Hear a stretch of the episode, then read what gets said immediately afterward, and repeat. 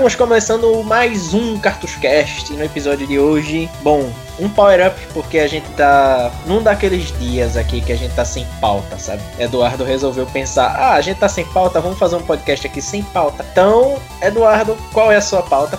A minha pauta é nenhuma hoje, é só o Wikipedia e Google Imagens. Pauta nenhum hoje, né? Pauta nenhum. Pauta nenhum, isso aí. Pauta, pauta livre de novo, cara. É, pauta livre de novo. Nossa, piada velha do começo do podcast, a gente resgatando. Mas, enfim, no Power Up de hoje, na verdade não é que tá sem pauta, é porque a gente resolveu fazer uma coisa assim. Como a gente nunca mais fez um Power Up, a gente resolveu trazer hoje um episódio na tentativa de seguir a premissa do Power Up, que é sempre trazer algo tipo rápido, informativo e que é de interesse da gente. Ou seja, Quer dizer, era pra ser de todo mundo, mas a gente é egoísta, vai ser só da gente. E. é porque só eu você que escuta mesmo o podcast. É, pois é. E. Nem eu, né? Porque eu só escuto durante a edição, mas beleza. E. Bom, a gente trouxe no episódio de hoje uma ideia que Eduardo me perguntou durante a semana, que era assim, tipo, para gravar aí sobre jogos, três jogos aí legais de se falar. E eu disse, porra, por que a gente não escolhe três super-heróis e ou até três jogos mesmo? Bom, boa ideia, vamos gravar. Eu escolhi três super-heróis desconhecidos e Eduardo também fez a mesma coisa. É, eu não vou dar... barra esquecidos, né? É, Porque são personagens que mereciam um revival aí. Eduardo não concorda com um dos que eu trouxe, mas não dê spoiler, senão eu demito você. É... Se não eu entrego o capitão lá, então, né? Não.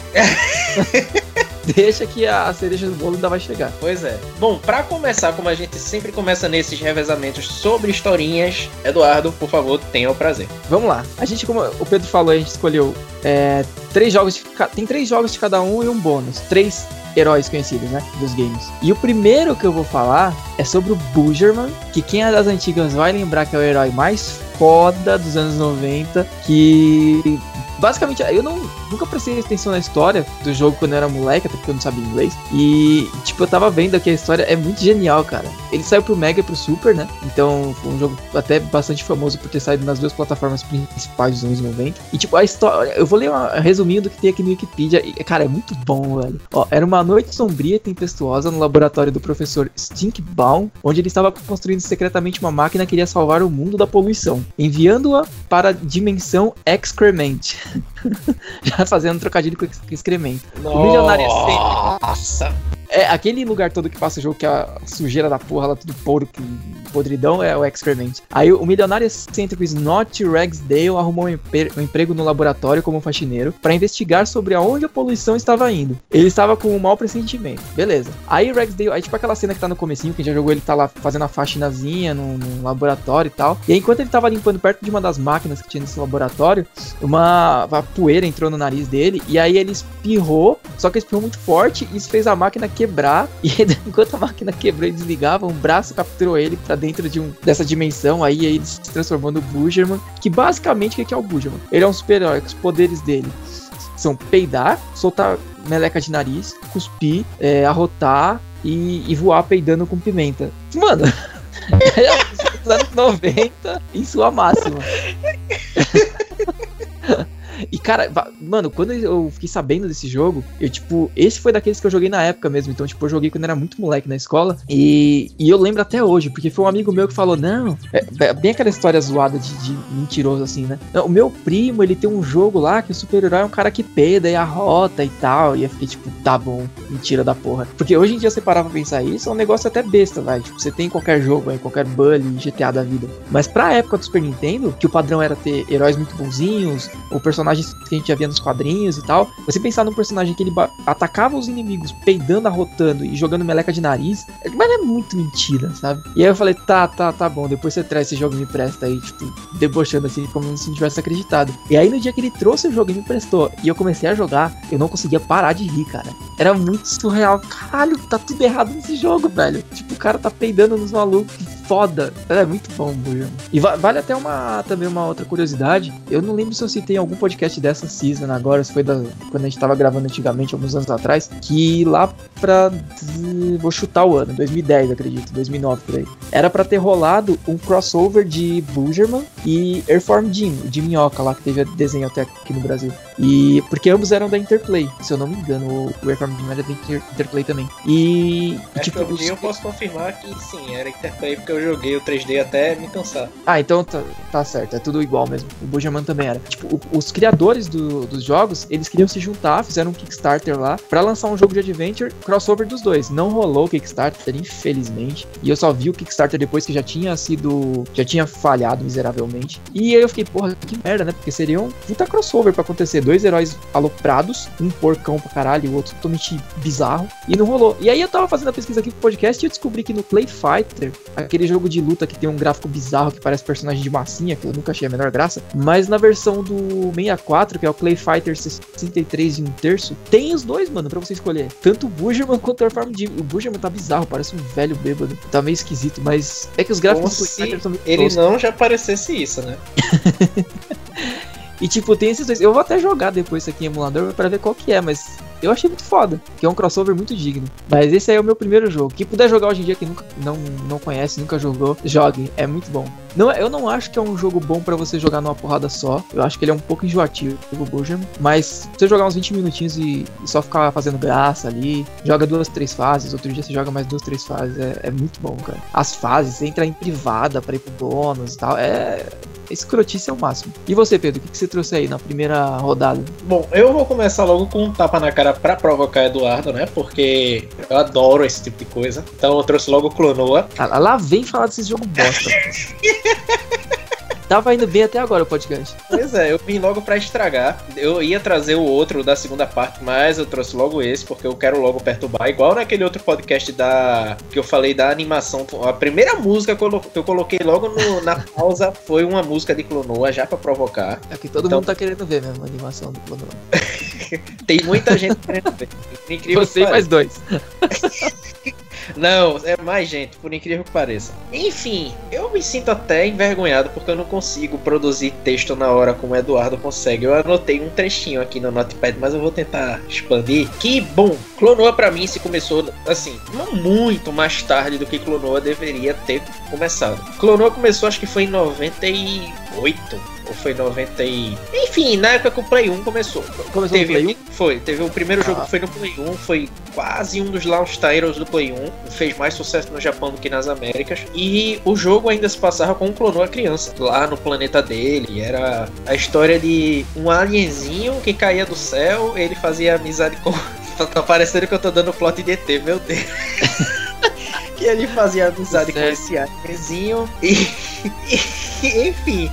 Todo o plot do jogo se, se rolava ao redor disso, porque tinha lá uma treta e eles tinham que salvar o mundo dessa treta. Eu não lembro direito a história como é, e agora eu tô enrolando. E o final da história era que você descobria que Rio Pau, que é o alienzinho, usou o Clonoa o tempo todo pra resolver um problema do reino dele. Que, no final das contas, o ele pega a Clonoa e manda a Clonoa embora. Tipo, ah, te usei, agora volta lá pro teu mundo. Se fode agora. Só que, óbvio, não foi assim. O jogo tinha um feeling muito pesado. Tinha aquele negócio assim, aquela gritaria de eles chorando porque ficaram muito amiguinhos e todo aquele mimimi. Enfim, o jogo todo, Clonoa todo, é muito baseado, muito, extremamente baseado em feelings. Se você é uma pessoa que chora por merda, literalmente, como Eduardo imagina, né? Então você Eu vai chorar.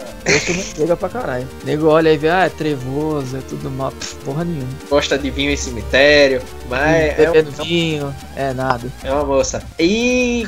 Bom, Clonoa é um jogo que envolve muito sentimento. Se você se dedicar ao jogo, no final do jogo você chora. O primeiro jogo você até fica meio puto, porque você percebe que Clonoa foi usado, tal. Você fica meio assim, você não sabe se você chora ou se você fica com raiva. Já no segundo jogo, que foi no PlayStation 2, em vez de envolver um- uma, uma amizade, envolveu mais um pseudo-romance com uma das protagonistas, que era Lolo, que é uma menininha, barra, sei lá que bicho ela é, que segue clonou o jogo inteiro. E, velho, é a mesma coisa, um plataforma com puzzle, com difícil pra caralho, que tira você do sério durante boa parte do jogo e que no final Clonoa tem que voltar para o mundo dele porque ele já resolveu a treta do mundo dela. E no final rola quase tipo aquele negócio de japonês, aquele romance quase parando, que os dois quase se beijam, mas não se beijam. Sei. E, velho, você chora. No 2, com certeza, você chora. Eu chorei. E. Eu choraria desde o primeiro, já na hora que eu ligasse o videogame. Caralho, jogo Noa, velho, não. Tomar no cu, Eduardo. Mas enfim, nos dois também conta a história do King of Sorrow, que é um, um bicho lá parecido com a raça do Clonoa, que é até curioso porque o Clonoa não tá no planeta dele. Clonoa e... é um cachorro, aquele bicho? Uma espécie de coelho barra gato, que Caraca. no inglês existe até um trocadilho chamado Cabot, Cat Rabbit, que, enfim, aí nesse no segundo jogo aparece um o King of Sorrow, ele não tem nome oficialmente, que dá um a história de o cara que só vivia no sofrimento. E ele consegue salvar esse cara, só que óbvio no final ele morre. E ele meio que fica implicado durante os créditos do jogo, que ele reencarna, tal, como um bebezinho lá. E beleza, eu sei que no final das contas foi que nunca mais teve porra nenhuma de continuação do Clonoa e a gente ficou na merda. Clonoa não acabou, se fuder. Clonoa não acabou aí. Clonoa teve um jogo no Anderswan, que foi aquele consolezinho da Namco, que Namco barra Bandai, né? Eu não sei quem era ali, que era exclusivo do Japão. Teve muito jogo de GBA, se eu não me engano, foram três, que foi dois vieram para América e um foi exclusivo do Japão, que era um RPG muito foda, by the way, que quem puder ir manjar do japonês, jogue, vale muito a pena. E, bom, Clonoa ficou no esquecimento durante muito tempo. Em 2007, eu acho, teve um remake para Wii, muito bom, by the way, usando a engine do segundo jogo, eu acho, mas não ficou fiel ao primeiro, então pode esquecer. E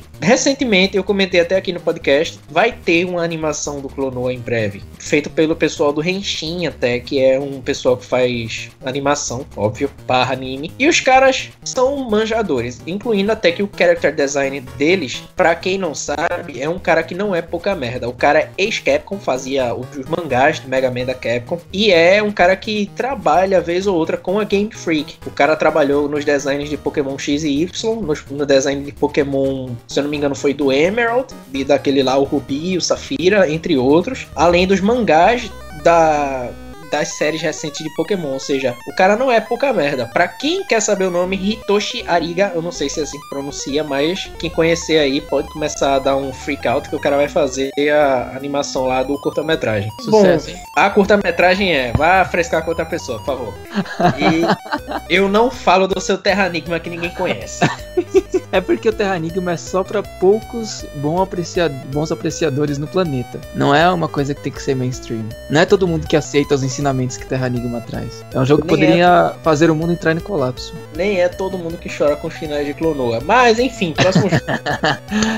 Meu segundo jogo vai ser o Excalibur 2097. Esse jogo também, bem undergroundzinho, o Bugerman até mais conhecido. Ele é um beat'em up meio plataforma, sabe? Tipo aquele beat'em up não que você pode andar para cima e pra baixo igual Final Fight, aquele que é bem side-scrolling mesmo. E, cara, esse jogo também eu não lembro exatamente com quem eu peguei emprestado, se foi na época na escola e tal, mas eu joguei quando era pirralho. E eu achei ele foda, porque, meu, tipo, ele se passa num futuro é, meio anarquista, assim, no ano de 2097. Que, que anos 90 tinha essas piras, né? De, era, na Marvel teve aquela Universo 2099, aí não sei o que lá, 2097, 2030. Como se fosse um futuro bem absurdo, né? Assim, tá, hoje em dia tá tão perto. Mas é, ele tem esse, essa pegada meio cyberpunk e tal, e ele parece muito com quadrinho barra anime, porque quando você passa de uma fase para outra, é, aparecem umas cenas um pouquinho animadas, assim, dos personagens, e aí os diálogozinhos e tal, é muito bem feito esse jogo. Não sei por que ele não virou um hit, não virou mais famoso, ele é bem desconhecido. Lá no, no Japão ele saiu como Sword Maniac, é publicado pela Toshiba, e aqui no, no mercado americano ele saiu pela Activision, no mercado americano e na Europa. É,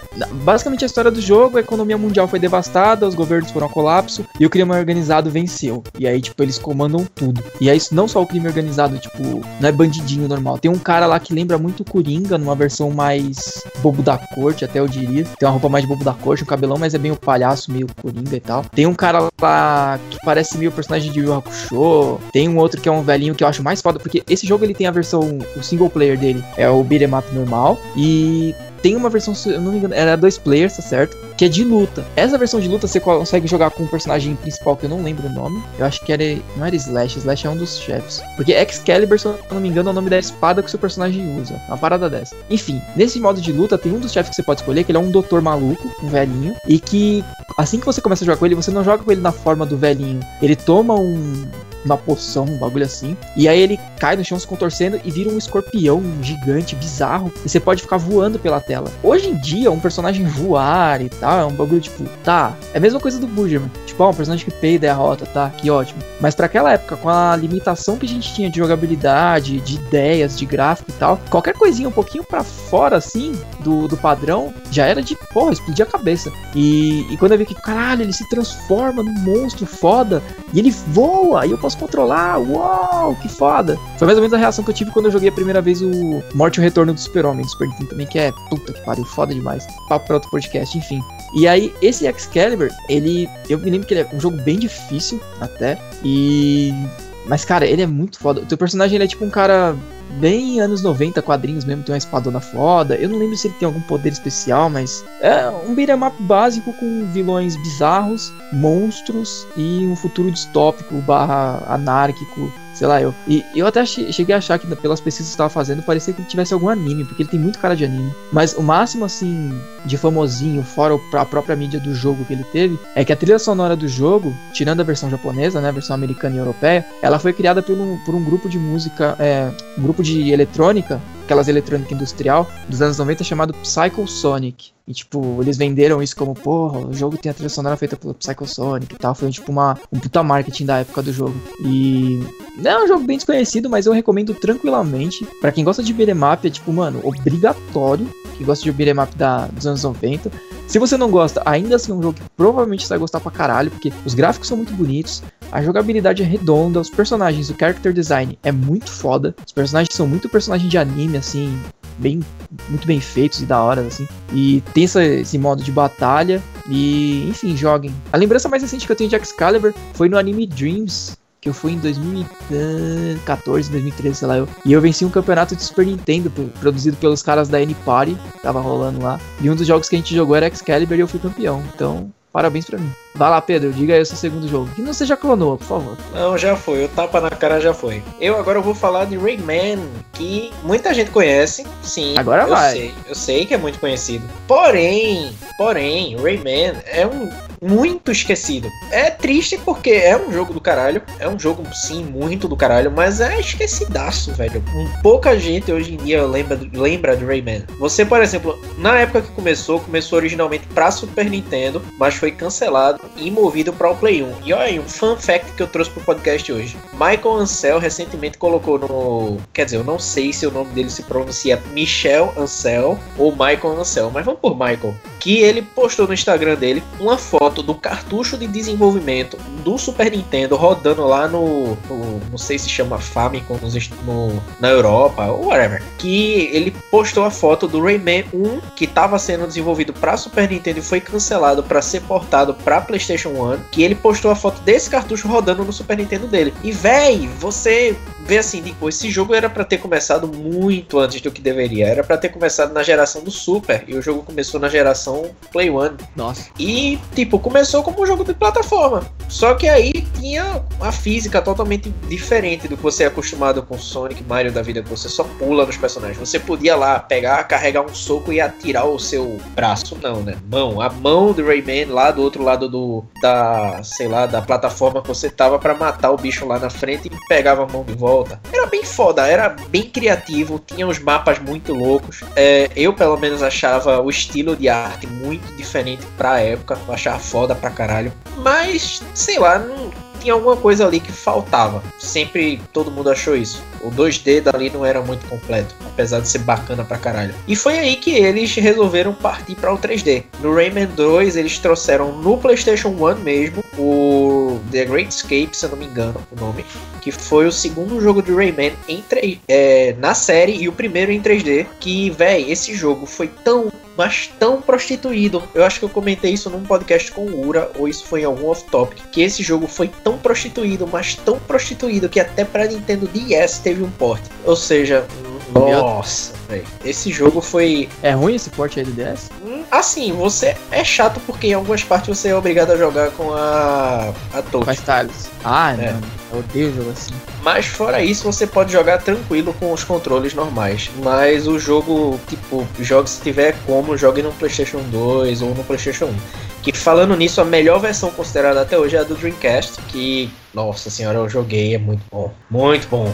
A versão do Play 2 é fodona, muito fodona, porque tem dublagem, tem os caralho a 4. Mas a versão do Dreamcast é considerada a mais completa por ser a única versão que tem os LUMs, que é mil LUMs para você coletar. Enquanto, se eu não me engano, no Play 1 só são 100 LUMs, parece, no, Play, no Dreamcast é algo assim. Quer dizer, eu nem sei a versão do Play 2. Mas enfim. E teve o Rayman 3 depois disso, que foi para mim o melhor jogo do Rayman, sem sombra de dúvida. Tem uma dublagem sensacional, tem um estilo de jogo sensacional. Foi quando veio a, até as, as roupas personalizadas do Rayman com as, os ataques personalizados, que ele tinha as mãos lá que podiam dar ataques de mísseis. Um, nossa, foi muito bom. O 3 foi um dos melhores jogos para mim, além de tudo da zoação extrema que o jogo tinha no, no terceiro jogo mais do que no segundo, até porque o terceiro possibilitava mais isso. O 3 chegou a ser aportado até para Xbox, que foi onde eu joguei originalmente. E depois disso o Rayman meio que teve uma pá de jogo, eu acho. Eu não lembro quais, até porque eu passei um tempo fora de Rayman. Eu lembro que teve um Rayman Arena, teve aquela porcaria daquele Raven Rabbits. Enfim, eu sei que depois que eu vim voltar para Rayman, que eu ganhei interesse de novo na série, foi já nessa série, o Origins. E o. Eu esqueci o nome agora, eu tenho que olhar no Steam. O outro também que completa esse Origins, que são os dois em 2D, voltando às raízes do primeiro jogo. Que, nossa senhora, meu Deus, esses jogos são muito tesão de jogar completam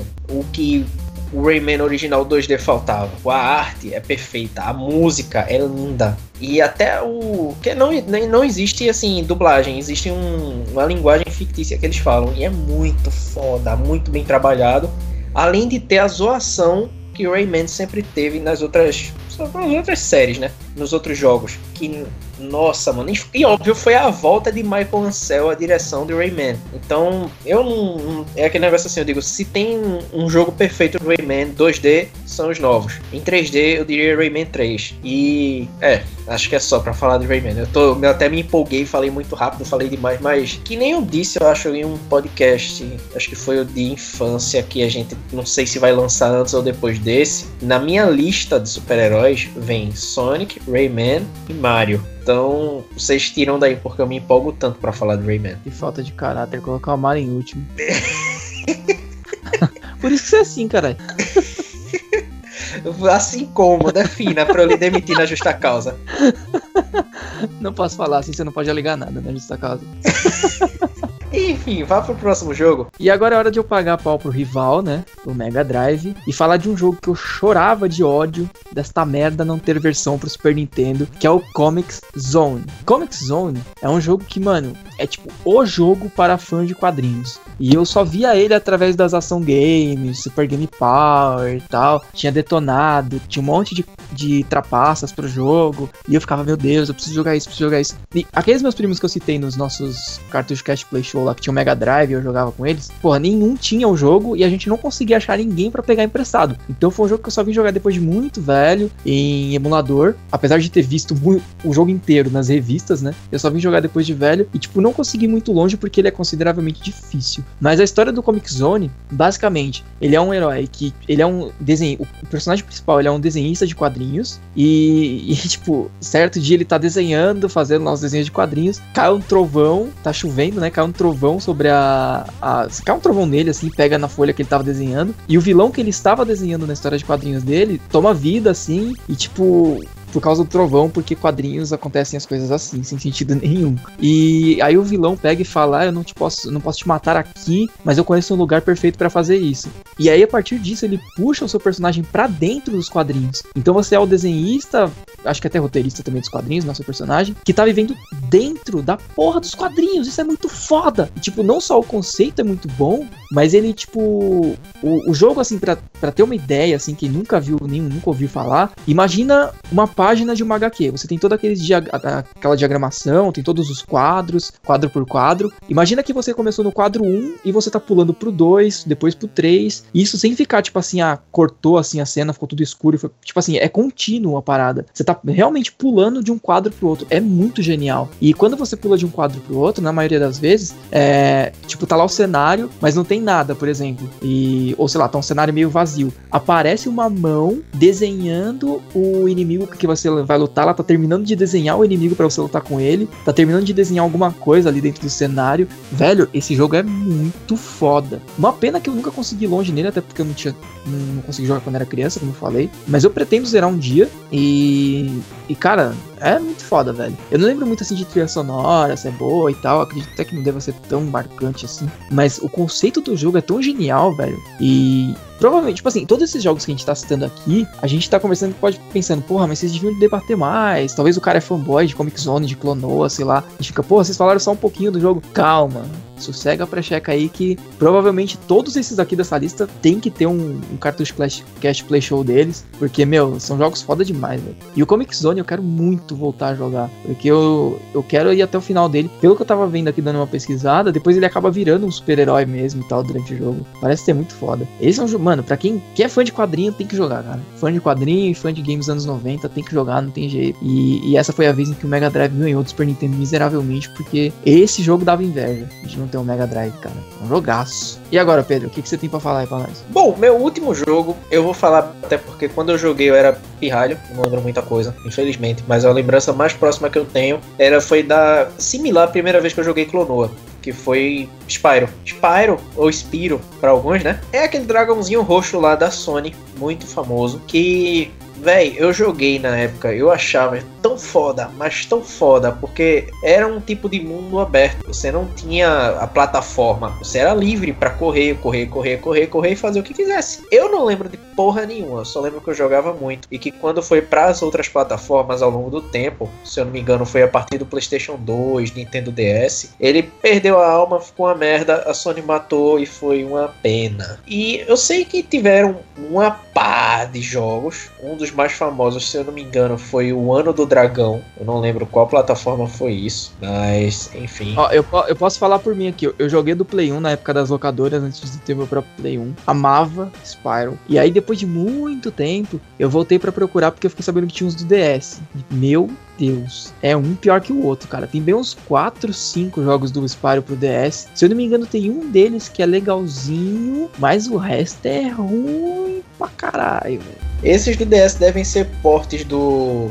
do GBA. Sim, sim, do GBA tem porte de um do Play 2, é tipo um bagulho absurdo. Nossa senhora. E o pior de tudo é porque, assim, se você for olhar aqui na lista de rankings de 2003, 2013 nesse caso, do Spyro, é triste muito triste, porque você vê assim, o primeiro jogo, Spyro the Dragon, atingiu no Game Rankings 85%. Bom, bom, até bom para primeiro jogo de uma série. Depois no Riptos Rage atingiu 87%. E o Ano do Dragão, que foi um dos últimos de PlayStation 1, atingiu absurdos 91% o Metacritic e no Game Rankings. E a partir daí foi queda, queda, queda, queda. Não teve nenhum jogo que deu uma subida boa assim. Por exemplo, teve o Season of Ice e o Season of Flame, ambos na casa dos 70%. Enter the Dragonfly, ambos na casa dos 50 e 40%. Attack of the, of the Rhinox, que deu 75%, ou seja, foi uma alta em meio à queda. E depois foi Orange, The Cortex Conspiracy, deu 60%, a Hero's Tale 60%, e aí o do DS 50%. Ou seja, foi uma queda de quase, quase, quase 50% de, de score. É ruim, e cara. Você, é, você vê como o jogo decaiu tristemente e morreu no Nintendo DS. O máximo Sim. que atingiu foi GameCube em plataforma de mesa e só. O que é triste, porque o Spyro era um jogo que tinha potencial. Se eu não me engano, posteriormente, eles lançaram, se eu não me engano, não, tenho certeza, lançaram, relançaram a trilogia de Spyro num um remake aí, uma espécie de reboot, e lançaram Spyro no, no Skylanders, que é aquele trocinho lá de jogos da Nintendo. Esse reboot do Spyro até saiu para até para Xbox 360 em 2008, mas pelo visto não fez sucesso e ué, que é muito triste, porque eu queria me lembrar mais desse jogo, mas pelo visto a fama dele não ajudou. E... É, tem, tem jogo que não sustenta, cara. Como já diria Ivan Drago em Rock 4, morreu tá morto. Tem jogo que os caras, mano, ficam insistindo em reviver o bagulho, não vai pra frente, cara. Não existe.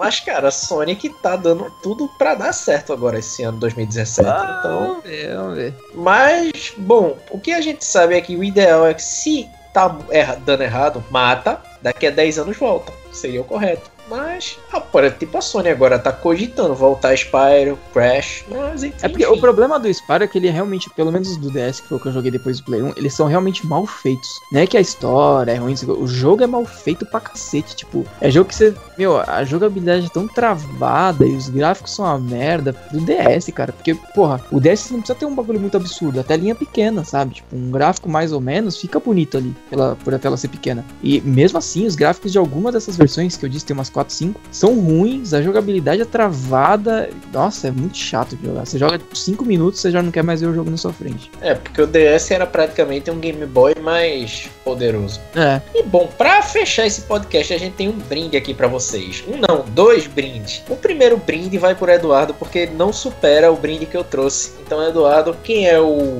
o chefe da parada? Eu queria só compartilhar essa, esse sentimento que eu tive quando era criança com vocês. Voltar lá pro, pra Eduardo Pivetinho, seus colegas de rua, alguns tinham Super Nintendo. Vem um deles e fala: Olha, tem um jogo aí pra te emprestar, chama Capitão Novolim. Aí eu falei: Tá, tem Capitão no nome, deve ser algum jogo de super-herói. Então gosto, quero. Vamos lá. Eu era. Cara, nossa, que ódio quando eu peguei esse jogo emprestado. Eu vou falar só o que, que é o jogo pra vocês terem uma noção. Tá, tem duas linhas dele no Wikipedia. Captain Novolin é um jogo para Super Nintendo, cujo protagonista é um super-herói diabético e seus inimigos são doces vivos. Foi produzido pela companhia que produz a marca de insulina Novolin. Isso é o jogo. Cara. Cara, dois linhas.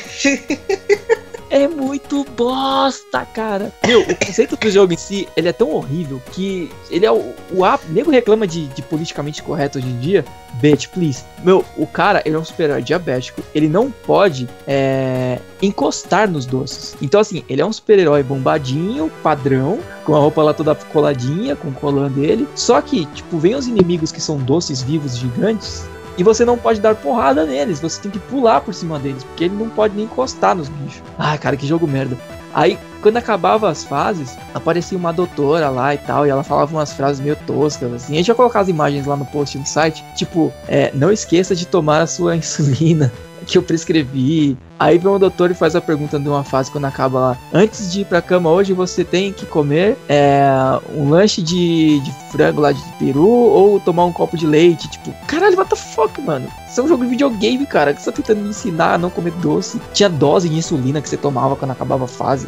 Caralho, velho. Caralho, que surreal esse negócio, mano. Muito podre esse jogo, mano. E na, na capa, tem que colocar a caixa do jogo, a caixinha do jogo do Super Nintendo. Eu vou descrever a imagem, mas vocês veem lá no site que tá lá a imagem. É um cara loirinho, de roupa azul bombado, luvas vermelhas e botas vermelhas, parecendo Capitão América. Aí tá vindo uma caixa, acredito que seja de sucrilhos, um, sei lá, lata de leite condensado e uma rosquinha na direção dele. E eles estão no meio da floresta. É, é isso o jogo. E na frente do nome do lado do, dessa imagem tá escrito: um jogo de aventura barração sobre diabetes.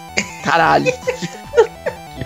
Por que, cara? Porque esse é um herói desconhecido que eu não entendo por que, que ele não voltou nunca mais. Então, porra, merecia um jogo né, atual pra Play 4. Por favor. Enquanto isso, eu trouxe para vocês um beta do Rayman. Quem é do, da época do Nintendo 64 deve ter jogado com certeza Tonic Trouble, que era um jogo estilo Rayman. Quem jogou Rayman no Play 1 e depois, posteriormente, foi pro 64 e comprou esse Tonic Trouble deve ter jogado o, deve ter lembrado a, assim, a similaridade, porque, porra, a, beleza, em termos de história, não, mas em termos de jogabilidade, você chegava lá, era Rayman, praticamente. O jogo era um maluco que tinha é, pernas e braços descolados do corpo que flutuava, não tinha pescoço porque a cabeça flutuava acima do corpo, e tinha a mesma mecânica do Rayman, incluindo os gráficos do jogo, era a mesma merda. Enfim. Mas aí você, tipo, você comprou aquele jogo, você jogou aquele jogo, mas o jogo, na verdade, não se passava de um beta da engine que seria usada em Rayman. Então, quem reclama aí de No Man's Sky, que foi caro, porque o jogo não passava de um beta, de uma tech demo, cara, a Ubisoft fez isso primeiro do que todo mundo. então, o que é que eu tenho mais a dizer? Baixem essa porra e joguem, velho. É bom, é bom. Eu sou puto até hoje porque eu não tenho mais o CD. Eu quebrei aquele CD de raiva porque comprei e não funcionou no meu computador. E eu gastei, acho que 30 reais na época Cara, cara, esses jogos, principalmente que a gente citou aqui nos dois últimos bônus, são jogos importantíssimos para a formação de caráter das pessoas. Vocês têm que jogar. E provavelmente eles vão ter aí algum cartucho Cast Play Show também, porque, porra, cara. Captain Novolin está no meu coração até hoje. Eu não como doce desde criança por causa de Captain Novolin. Sou uma pessoa extremamente saudável. Só que não.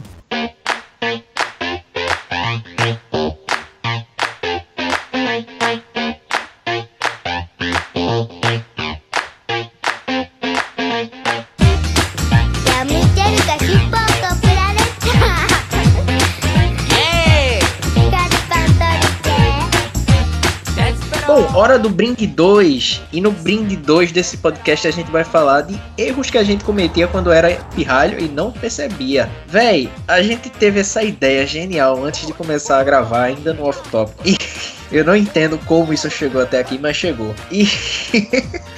Eu tô rindo só de ler os nomes aqui. Eduardo, por favor, comece, porque eu não tenho condição. O primeiro da lista aqui, eu lembro que eu, eu ouvia muito, a maioria na verdade disso aqui, eu ouvia muito quando eu jogava Play 1 na locadora, cara. E tinha um jogo, que, na verdade tem um que não tá aqui na lista, que, se, que a gente nunca, eu pelo menos nunca vi ninguém falar o nome original dele que é em inglês. A gente sempre traduzia o nome e falava a versão em português, que é o Medal of Honor. Eu nunca ouvi falar esse nome. A gente só falava medalha de honra. E tipo, medalha de honra, medalha de honra, vamos jogar medalha de honra. Aí tinha o concorrente do medalha de honra, pelo menos na locadora, que era o Siphon Filter. Só que ninguém falava Siphon Filter, falava Sinfofil. Ah, vamos jogar Sinfofil. E eu ficava, caralho. Às vezes eu queria pesquisar na internet do jogo alguma coisa, eu, cara, como que escreve isso? Sinfofil? Sei lá, que porra é essa? Cara, eu acho que muita gente falava nome errado de jogo assim, tipo, eu não, não sei, eu não sei se é porque, sei lá, inglês não era tão difundido, porque não, não tinha o alcance da internet que tem hoje. Eu não sei, eu não sei. Mas tinha coisas absurdas como Siphon Fill ou Siphon Filter, tinha Tomb Raider. Castlevania. Tomb Raider era. É, mano, esses aí são muito verdade. Eu nunca também, é outra coisa que a gente só vê na internet. Na época de locadora ninguém fala Tomb Raider. Era Tomb Raider, velho. Tomb Raider, vamos jogar Castlevania, é, Mortal Kombat. Aí se me irritava, velho. Nego falar Mortal Kombat. Eu não sei porquê, mas isso me dava uma agonia. Me soava tão errado quando eu era criança que não, dava. E o, o Castlevania, eu falo Castlevania, que é porque senão ninguém vai entender. Imagina chegar, ah, não sei o que, você jogou Castlevania. E a pessoa vai dar aquele lag assim de, de uns segundos e não vai entender. Então a gente é obrigado a falar Castlevania, Tomb Raider, Sifofil, Mortal Kombat. Essas porra aí. E os três melhores são os últimos da lista, que começa pelo último jogo que eu falei, que é Spiro, né? Que ninguém falava Spiral também. Qual é o penúltimo, Eduardo? Esse, cara, eu também nunca ouvi ninguém falar o nome certo, que era. E era tão simples, porque ele. É só você falar de tá escrito. Chrono Trigger. Aí nego fazia o quê? Chrono Trigger. Ai, caralho. Não, mano, que agonia, velho. A, a, única associação que eu consigo fazer é que eu acho que, mano, a pessoa leu e imaginou, tipo, Tiger e só tem um R ali. Aí quando falava Tiger, ai, é muito ruim. Eu acho que pra fechar com chave de ouro, nada melhor do que botar aí Tony Hanks Pro Skater, que esse cara aí deve ser o, né? Que também era conhecido como Tony Ramos na locadora que eu jogava. Qualquer variação desse nome aí tava certo, menos Tony Hawk. Eu nunca, nunca, nunca vi ninguém falar Tony Hawks. Todo mundo era Tony Hanks. Tony Hanks. Tony Hanks. Quem é Tony Hanks? Não sei. É Tony Hanks é o skater, skatista. Ai, cara, bons tempos de locador. Saudades. Era uma boa época, apesar de eu não ter internet aqui.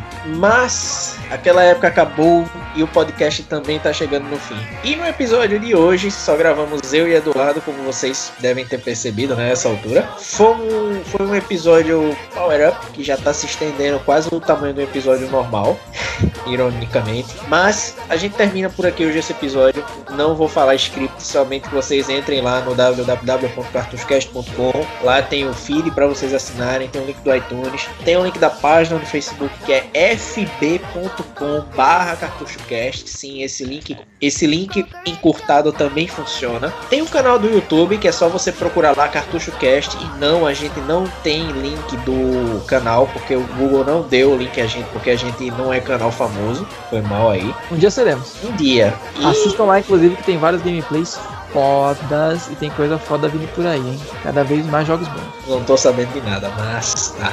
Irá, irá, eu estou não. e no episódio de hoje é só isso. Eduardo vai mandar algum abraço. Manda um abraço pro Bujerman, cara.